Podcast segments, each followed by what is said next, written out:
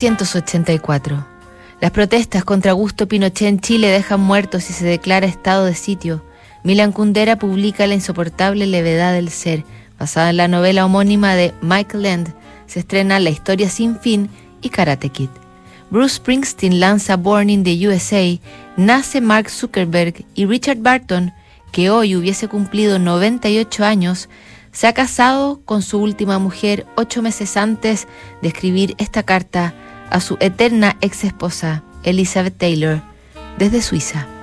Quiero saber cómo estás, oh Dios mío, mi cara y mi cruz, sombra y luz, mi paloma y mi cuervo.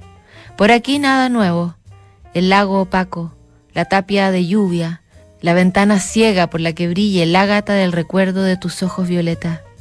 Repta el domingo por la tarde. Bebo. Déjame decirte que estoy triste como un perro viejo y que mi soledad es una casa enorme, vacía e inútil como esta. Mi gata amarilla maulla. Ojalá fuera a tu sombra, a tu silueta de Dios antigua. También la gata te añora y araña el molde de tu ausencia. Parece que le has dejado tus ojos puestos para que no pueda olvidarte. Si pudieras contestarme que aún no es demasiado tarde para el marinero borracho que desea volver a su muelle.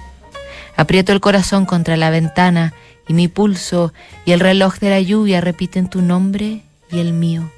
Eres como la lluvia y la memoria clara y oscura, el arma y la herida, falsa y hermosa, ardiente y fría. Me da por pensar que te has quedado, que el tiempo no ha pasado y que esta no es la carta de un borracho, sino un poema desbaratado.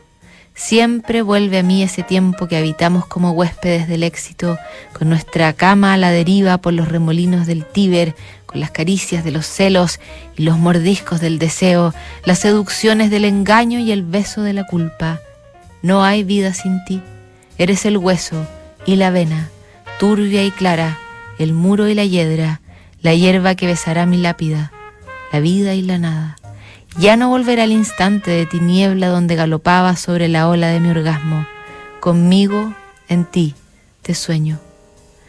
Ya terminó, como te digo, pero aquí no hay nada nuevo. El lago opaco, los ladridos del viento, es domingo por la tarde. No, ya es de noche y bebo. Sigue lloviendo sobre esta casa nueva, ruinosa, que parece que no tiene techo, solo el suelo de tu ausencia. Llueve sobre mí y sobre estas palabras borrosas que te nombran mil veces. En el fondo, nunca nos hemos separado y supongo que nunca lo haremos. Una semana después, Richard Barton muere de una hemorragia cerebral.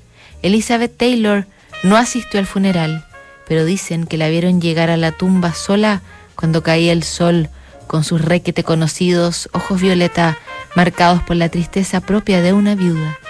La carta la encontró la estrella de cine al regresar a su casa en California y la mantuvo en su mesita de noche hasta su propia muerte.